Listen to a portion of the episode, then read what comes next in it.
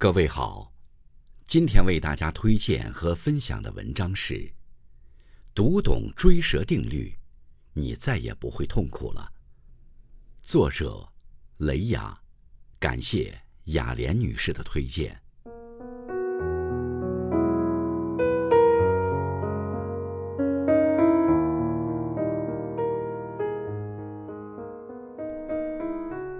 有人提问了一个问题。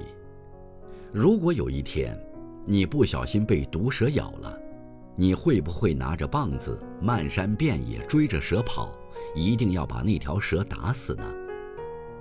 也许你会说：“当然不会，这样的做法也太傻了吧。”可是生活中，你可能真的经历过这样的傻事。别人说了某句戳到了你的痛处，你气急败坏。想着下次要给他点颜色看看。有人无意间让你丢了面子，你心怀怨恨，在反复拉扯中把自己搞得精疲力尽。被爱人背叛，导致感情破裂，你痛苦不已，不断质问对方，甚至对自己也产生了怀疑。你可能根本没有意识到，自己已经掉进了追蛇定律。当你对着过往。不断纠缠，其实就是带着流血的伤口在追打那条咬过你的毒蛇。亚里士多德说过：“没有谁能折磨一个人，除了他自己。”许多时刻，真正伤害我们的不是别人，而是心里那团解不开的结和怨。当你一心想要报复那条蛇，就会错过最佳的治疗时间，最终让自己毒发身亡。莫言在《生死疲劳》中讲过这样一个故事：高密县东北乡西门屯，原本有个地主，名叫西门闹。他一生乐善好施，勤劳肯干，却在村民的冤枉下含恨而死。到了阴间，他的怨气逐渐加深，在地府不断鸣冤叫屈，拒绝投胎转世。孟婆劝他喝下忘却前世的汤药，他一口回绝：“我要把一切痛苦、烦恼和埋怨牢记在心，否则我重返人间就失去了任何意义。”阎王无奈，于是判他堕入六道轮回。从此，西门闹经历了驴、牛、猪、狗和猴子的不同人生。可带着怨恨投胎的他，不仅每次都报复失败，还在饥荒中饿死。听过一句话：人生最大的伤害，莫过于理应放手，却从未停止痴缠；本应早就抽身而退，却搭上了余生做执念的傀儡。当你沉浸在过往的怨恨之中，其实就是给自己埋下了自毁的种子。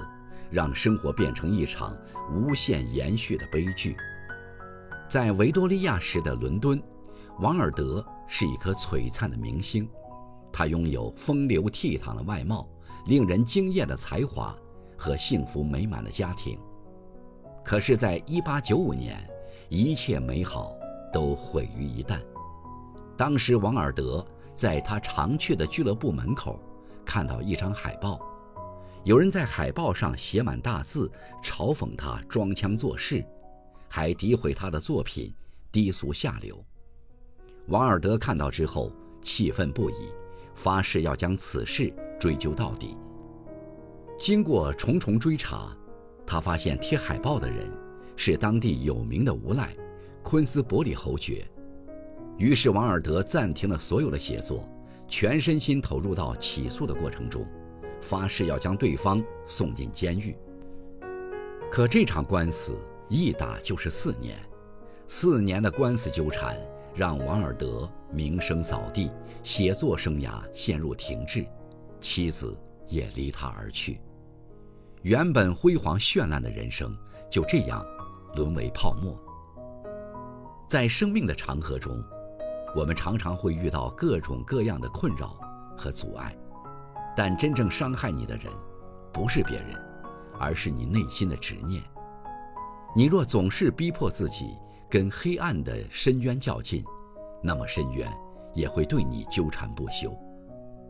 你若总是强迫自己跟烂人破事纠缠，那么你就会越陷越深，让自己难以脱身。所有的放不下、想不通、意难平，不过都是因自身执念而起。当你一味较劲，就是拿别人的错误惩罚自己，最终只会让自己在怨念中走向绝境。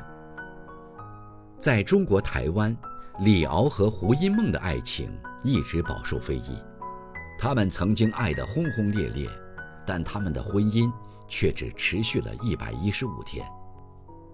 离婚后的李敖，并没有保持该有的体面，他三天两头在媒体面前透露二人婚姻期间的琐事，并将胡因梦的私生活曝之于众。无尽的羞辱和诋毁，使胡因梦的公众形象一落千丈。有人问胡因梦。如何看待李敖的不依不饶？他这样回应道：“多年来，他这样不断的羞辱我，对我是一个很好的磨练。只有恨本身，才是毁灭者。是啊，面对他人的诽谤重伤，你越是耿耿于怀，越是深受其害。你若把他当一阵风吹过，内心自然从容无碍。”倪萍的姥姥名叫刘红清，老人家一生命途多舛，却活得格外通透。刚解放那会儿，村里不少人家都害怕被划成富农。有个邻居家里有十几匹布，很担心被人发现，于是求姥姥帮忙藏起来。姥姥犹豫再三，还是答应了。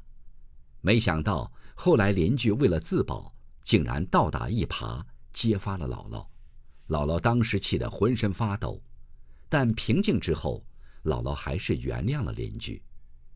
不必记恨他，他光恨自己就够受的，人出卖了良心，和得了心脏病差不多，心憋得慌啊。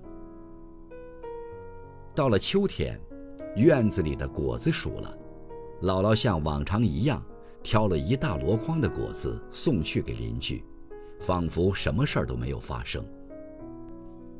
周国平曾说：“如果痛苦只因为你在乎，愈在乎就愈痛苦；只要不在乎，就一根毫毛也伤不了。”面对他人的诽谤伤害，落井下石，你的过分在意只会成为囚禁自己的牢笼。学会释怀曾经的伤害，才能迎接崭新的未来。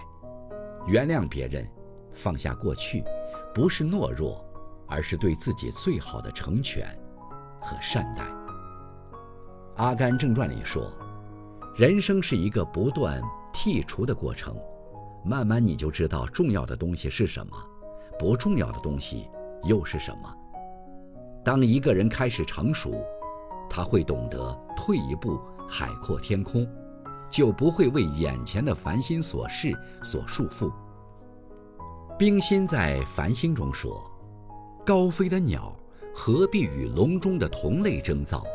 你自有自己的天空。”生命是一场宝贵的旅程，如果总是浪费时间在破事烂人身上，就会错过许多美妙的风景。作家洛丽·戈特利布说。痛和痛苦是有区别的，感到痛不是出于你的选择，但持续的痛苦是你的选择。